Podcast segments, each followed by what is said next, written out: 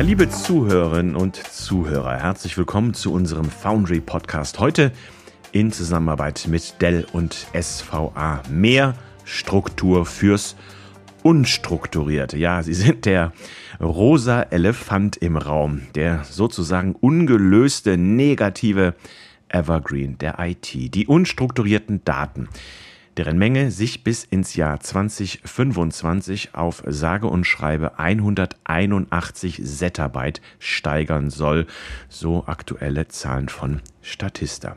Ja, rosa Elefant deshalb, weil die konkreten Herausforderungen des Umgangs damit allen Unternehmen und Organisationen schon seit geraumer Zeit klar sind oder ja, besser gesagt sein sollten seit Jahren. Aber diese Unternehmen tun sich übergreifend immer noch sehr, sehr schwer damit. Das sagen Experten unisono. Und das ist gleich in mehrfacher Hinsicht schwierig. Denn einerseits lauern sozusagen in diesen Datentöpfen gigantische Geschäftschancen. Hier liegen beispielsweise die wichtigsten Kundeninfos für digitale Geschäftsmodelle. Und darüber hinaus, ja, da ziehen die Regulierer weltweit die Zügel an, müssen die Unternehmen mehr und mehr damit rechnen, dass sie jederzeit Bescheid wissen müssen über diese Daten. Und last but not least, lauert in den unstrukturierten Daten gerade in diesen Tagen noch eine ganz reale Gefahr, und zwar die der Ransomware. Das Fazit also. Es wird Zeit, dass endlich mehr Struktur ins Unstrukturierte kommt und der Clou, das ist jetzt mit bezahlbaren, leistungsstarken und letztlich auch sehr sicheren Lösungen für alle Unternehmensgrößen möglich und diese Lösungen, die liegen nicht immer und unbedingt in der Cloud. Ja, wie das Ganze funktioniert, das erläutert heute nicht ein Master of Ceremony sozusagen, sondern ein Master of Structure. Das ist Alexander Bauer. Er ist Technical Leader Dell Technologies Archive und Object Solutions bei der SVA Systemvertrieb Alexander. Hallo Alexander. Hallo Sven, grüße dich. Vielen Dank, dass ich mich dabei sein darf. Ja, sehr gerne. Ich meine, wenn man Alexander heißt, muss man ja auch bei der SVA Alexander arbeiten. Das passt. Ähm, Alex, zum Start. Lass uns mal das von mir bereits in der Anfangsmoderation angesprochene Thema kurz streifen. Der rosa Elefant im negativen Sinne. Das heißt, der nicht richtige Umgang mit den unstrukturierten Daten generell nach all den Jahren. Woran liegt das deiner Meinung nach? Ähm, Tatsächlich liegt es aus unserer Warte aus, wenn man das so betrachtet, wie du schon erwähnt hattest, dass wir hier eine Wahnsinnssteigerung haben an Daten. Äh, es kommt im Prinzip immer wieder neue Daten da dazu, sei es durch die neuen Technologien, wie zum Beispiel mobiles Internet und solche Dinge. Oder auch, ja, man muss ja überall online sein, man muss immer wieder ein Bild machen. Man muss sich letztendlich äh, auch damit auseinandersetzen, wie bekomme ich da auch ein wenig Struktur rein, beziehungsweise wie ordne ich mir das ein. Man kann es auch aus dem privaten Umfeld mal so einfach betrachten und sagen, okay, ich mache da 30 Urlaubsfotos und überlege mir, ob ich dann fünf Jahre später immer noch weiß, wo diese 30 Urlaubsfotos liegen. Und das ist genau das Thema für die unstrukturierten Daten. Und es ist so, Alexander, dass diese unstrukturierten Daten wichtig sind und immer wichtiger werden für Unternehmen, richtig? Tatsächlich ja, weil ähm, letztendlich, was treibt heutzutage ein Unternehmen an? Die Möglichkeit, Potenzial aus, aus Informationen zu schaffen und eventuell noch die Produkte zu verbessern, Innovation zu betreiben, äh, Marktführung vielleicht durch die Beschleunigung und durch die Differenzierung zu, zu erreichen, damit man einfach mit diesen Daten, die man sozusagen aus diesen ganzen verschiedenen Quellen bekommen kann, äh, sozusagen optimieren kann. Ja? Nehmen wir mal an, einfach heutzutage Energie. Ja, das ist ja ein Riesenthema gegenwärtig. Absolut, ja. Unsere Energiewirtschaft hatte ein, sagen wir mal, ein kleines Gap, beziehungsweise ist momentan im Umbruch.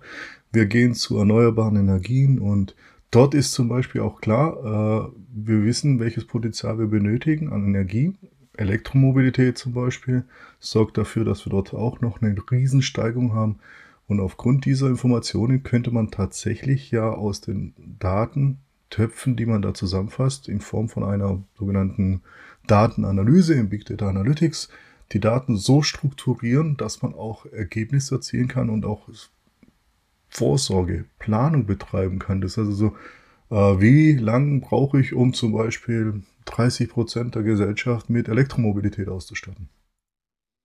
Das ist ein guter Punkt, den du ansprichst. Das kennt man, liebe Zuhörer, vielleicht noch früher vom Auto, die Tankuhr, die berühmt-berüchtigte. Naja, das schafft man noch bis zur nächsten Tankstelle. Das ist im Elektrozeitalter sicher eine größere Herausforderung. Okay, Alexander, jetzt haben wir kurz über die positiven Chancen dieser unstrukturierten Daten gesprochen, aber ein ganz wichtiger Punkt, das hatte ich ja auch in der Anfangsmoderation erwähnt, sind auch die sozusagen Schattenseiten, sprich Ransomware. Da weiß ich von dir, du hast da auch ein Beispiel aus eurer Arbeit mit einer Tochtergesellschaft, die im entfernten Bereich sozusagen abseits des Headquarters angegriffen wurde oder angegriffen worden ist, besser gesagt. Das ist ein Riesenthema, unstrukturierte Daten und Ransomware. Warum? Äh, tatsächlich ist es so bei Ransomware, dass man im ersten Moment gar nicht mitbekommt, dass man eventuell eine Strukturänderung seiner Daten bekommt.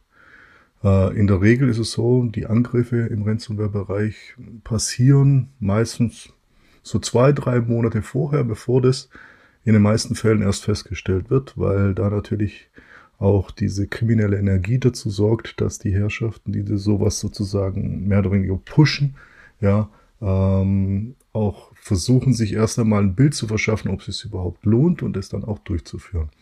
Ähm, in Form dieser Angriffe passiert es oft, dass viele Kunden von uns vor allem, ja, oder auch, man hört es aus der Presse, wie war es damals bei der Koop-Gesellschaft in Dänemark und Schweden. Äh, die Kassensysteme wurden verschlüsselt. Äh, das war aber kein Angriff, der von heute auf morgen geschehen ist, sondern das war natürlich sehr gut vorbereitet. Wir haben es eben bereits angesprochen, Alexander, wo die grundsätzlichen Herausforderungen liegen, aber auch ein Bereich, ich nehme mal diese neuen Anwendungsfälle wie Big Data Analytics oder IoT, da muss ich nicht nur vorbereitet sein von dem Volumen der unstrukturierten Daten, was da entsteht, rein von der Menge, sondern Neudeutsch Performance ist da auch ein wichtiges Thema. Das heißt, ich brauche in Zukunft auch den schnellen, verlässlichen Zugriff auf diese Daten, oder? Ja, genau. Das ist genau der Fall. Äh, tatsächlich ist es so, der Zugriff erfolgt ja heutzutage über klassische Wege, meistens über ein Netzwerk oder über ein ehemaliges SAN. Das SAN ist sozusagen so ein bisschen in Vergessenheit geraten, ist aber auch mehr für strukturierte Daten gedacht gewesen. Und wir reden hier tatsächlich von sogenannten Netzwerkspeicher, also NAS-Speicher. Dieser NAS-Speicher hat natürlich Eigenschaften und kann von überall aus einem Unternehmen zugegriffen werden. Äh, wie schaffen wir das, um das ganze Ding zu beschleunigen? Ähm, manche sagen, ja, wir brauchen immer schnellere Technologien. Ja, haben wir tatsächlich, kommen immer mehr und mehr. Nur es muss auch die gesamte Infrastruktur darauf laufen. Das heißt also, ich kann nicht mit einem normalen Laptop erwarten, dass ich dann sozusagen große Datenmengen durchsetze bekomme, außer ich statte ihn halt noch mehr aus. Und äh, da sagt man im Prinzip heutzutage, ähm, viel hilft viel, in dem Sinne, indem man das natürlich von der Bandbreite erweitert ja, und äh, nicht sozusagen äh, irgendwie schnellere CPUs kauft, sondern was brauchen wir tatsächlich, um solche Struktur unstrukturierten Daten lesen zu können und zu verarbeiten? Wir brauchen viel Bandbreite, aber auch Geschwindigkeit, das ist richtig. Aber das sind ja riesen Datenmengen und da ist genau das Potenzial der heutigen Produkte da, wie zum Beispiel gerade einem PowerScale-System von der Firma Dell Technologies. Da geht es tatsächlich darum, Sie machen im Prinzip ein sogenanntes Scale-up-System. Bedeutet, Sie tun linear auch wachsen mit dem Wachstum. Sei es in der Leistungsfähigkeit der CPUs, in der Leistungsfähigkeit des Speichers, äh, Arbeitsspeichers meine ich damit, äh, und auch der Speicherkapazität. Und dadurch kann man eine lineare Leistung auch erzielen. Und somit auch einen Weg beschreiten, der nicht sozusagen als One-Way gesehen wird, sondern man kann es erweitern. Und vor allem kann man auch immer weiter in den Technologien wachsen, neuere Technologien immer wieder einführen, weil es tatsächlich alles auf der gleichen Basis passiert. Du hast es angesprochen, das, was ihr da gemeinsam mit Dell anbietet, das sind Lösungen, die zum einen skalierbar sind und das ist ja auch vielleicht wichtig für unsere kleinen und mittelständischen Unternehmen. Das ist alles bezahlbar, das liegt alles im Rahmen. Das heißt, ich kann da klein starten und wenn ich denn mal eine Datenflut haben sollte, kann ich darauf reagieren. Tatsächlich hier richtig, genauso wie du es gerade beschrieben hast. Wir haben einen ganz kleinen Einstiegspunkt als Beispiel. Gehen wir mal so, privat habe ich jetzt privat so circa drei Terabyte Daten. Das könnte man auch auf ein Unternehmen sozusagen transportieren und sagen, wir haben dort drei bis fünf Terabyte Daten und benötigen aber abhängig natürlich von den Zyklen, auch von den, sagen wir mal, Arbeitsbereichen und auch Abteilungsbereichen, benötige ich ein Wachstum linear. Wir könnten tatsächlich dann in kleineren Schritten wachsen. Als Beispiel, wir starten mit einer 5 Terabyte Konfiguration. Das würde bedeuten, wir könnten dann als Beispiel um ein Drittel wachsen. Und so würde das ganz linear skalieren bis zu einem äh, Exabyte-Bereich. Tatsächlich, da wir ja dort äh, immer linear wachsen können. Alexander, wir hatten uns im Vorgespräch dieses Podcasts auch schon unterhalten über Praxislösungen, also Lösungen aus der Praxis für die Praxis, die ihr da anbietet. Ähm, das heißt, selbst für Unternehmen, die heute sagen, naja, so viele Daten haben wir ja noch nicht, wenn man das mal ein bisschen von der Prognose her sieht, das kann beispielsweise Bauwirtschaft, Archivierung, Automotive, Kameradaten, das wird alles wachsen. Kannst du mal ein paar Beispiele geben, welche Art von unstrukturierten Daten ihr heute schon mit diesen Lösungen positiv äh, behandeln könnt, sozusagen, oder was es da für für ein Datenwachstum, was ihr da erwartet in den einzelnen Branchen. Das wird deutlich mehr und das hat noch nicht jeder sozusagen im Blick, ne? Genau, ja, tatsächlich richtig. Also du hast es gerade angesprochen, die Bauwirtschaft oder Medien, ja, vor allem Medien. Ah, was bedeutet heutzutage Medien? Wir haben überall mal ein Video im TikTok gesehen, es gibt YouTube, es gibt diverse Plattformen, die äh, auch genau klein angefangen haben und immer sich erweitert haben. Und so ist auch das Wachstum auch in den normalen Bereichen zu sehen. KI zum Beispiel, ja. ja Im KI-Umfeld habe ich Sensorikdaten oder auch automatisches Learning, Deep Learning-Themen, wo letztendlich auch einfach nur riesige Datenmengen durch sozusagen diese künstliche Intelligenz erzeugt werden. Und das muss natürlich auch abfangbar sein. Dadurch, dass diese unstrukturierten Daten auf den Plattformen wie zum Beispiel äh, auch einer ECS, das ist die nächste Plattform, das ist eine Archiving-Plattform seitens des Hauses Dell Technologies und dort kann man unendlich wachsen. Da gibt es eigentlich keine Limits, außer ich habe keinen Platz mehr im Rechenzentrum beziehungsweise im Gebäude. Das ist das Limit dort.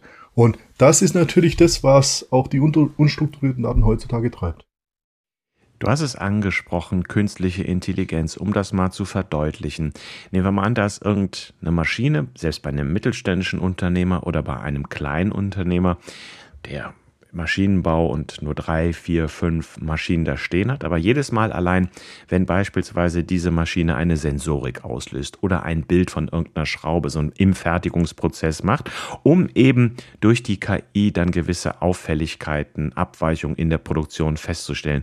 Da wird jedes Mal neu ein Bild generiert und jedes Mal muss das gespeichert werden, schnell verarbeitet werden und dann kommt die Frage an dich, sicher in einer gewissen Zeit auch eine hohe Menge an Daten zusammen, richtig?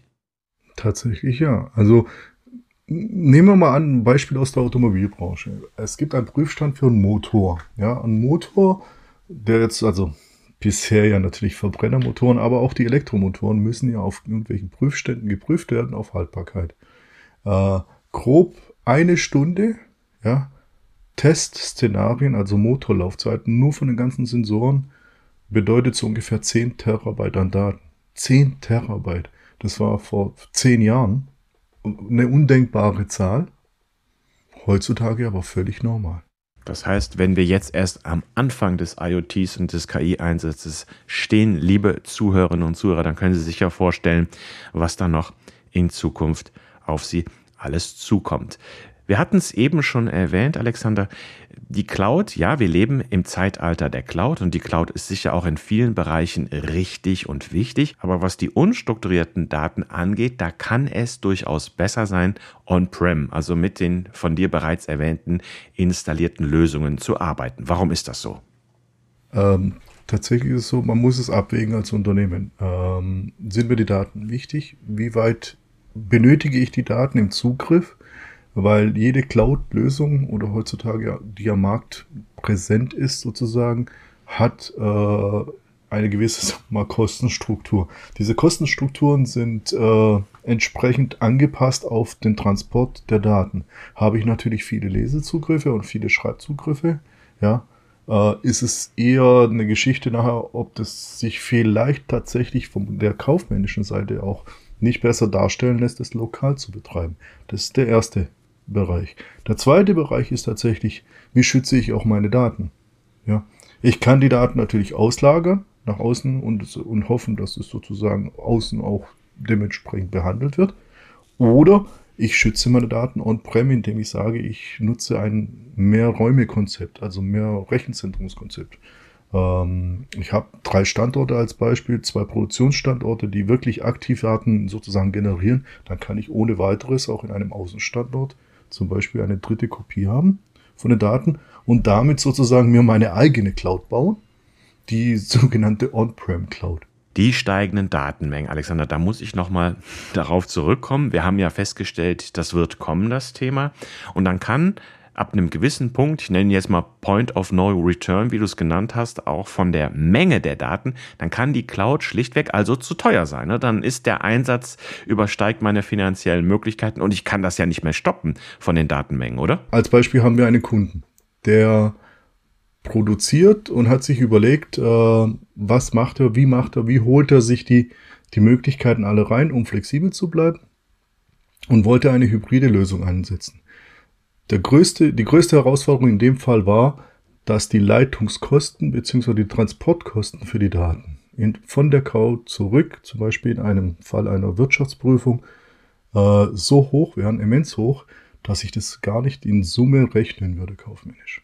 Guter Punkt, den du ansprichst, Wirtschaftsprüfungsgesellschaft, Sicherheit, Compliance.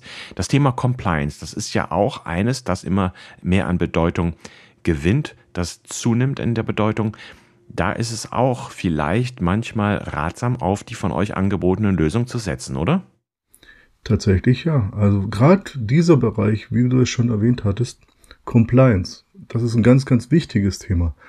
Wir haben ja gewisse Regularien innerhalb der EU, die wir als Unternehmen beziehungsweise auch als Partner mit den Kunden zusammen einhalten müssen. Und diese Regularien äh, kann man in Form von dementsprechenden äh, Workflows, wie zum Beispiel ich tue Daten archivieren auf einem Objektspeicher, der tut äh, sozusagen die Daten aufbewahren mit Aufbewahrungsfristen zum Beispiel für zehn Jahre. Ja? Und in der Zeit ist es sogenannte immutable. Bedeutet, diese Daten sind nicht veränderbar. Und damit gewährleisten wir natürlich die dementsprechenden Regularien einzuhalten. Und lass uns noch einen letzten Punkt streifen. Sicherheit, nochmal Ransomware. Das darf man ja nicht außer Acht lassen. Das ist ja momentan, ich sag's immer, die digitale Pest. Und da habt ihr in den Lösungen sozusagen bereits eingebaute Sicherheitsmechanismen mitunter, die auch vor Ransomware schützen. Genau. Ich hatte schon zwei Produkte aus dem Hause Dell Technologies erwähnt. Das war die PowerScale und die ECS. Jetzt kommt natürlich eine optimale Lösung, die das Ganze miteinander verbindet. Das ist der sogenannte Ransomware Defender mit dem RGAP 2 Service und Golden Copy. Das ist eine Gesamtlösung, wo es tatsächlich um Datensicherheit, Datenintegrität, Ransomware-Schutz und vor allem auch Immutability geht. In dem Sinne haben wir vier Faktoren, die ihre Daten schützen, in einem vereint. Genau, manchmal ist es halt besser, auf solche Lösungen zu setzen. Sie haben es gehört, liebe Zuhörerinnen und Zuhörer. Unser Master of Structure, das hört man, ne? Alexander, den bringt da nichts aus der Ruhe, auch nicht sehr stark steigende Datenmengen. Der bekommt das in den Griff. Ja, der schafft mehr Struktur fürs unstrukturiert. Ja, Alexander, wir sind schon am Ende dieses Podcasts angelangt und ähm, denken, wir haben da sicher unseren Zuhörern ein paar gute Impulse gegeben, was die unstrukturierten Daten, was den rosa Elefanten im Raum angeht. Ich danke dir herzlich dafür, dass du heute bei uns warst. Ja, und Ihnen, liebe Zuhörerinnen und Zuhörer, herzlichen Dank für Ihr Interesse an unseren Podcast. Bleiben Sie uns gewogen. Dankeschön. Dankeschön.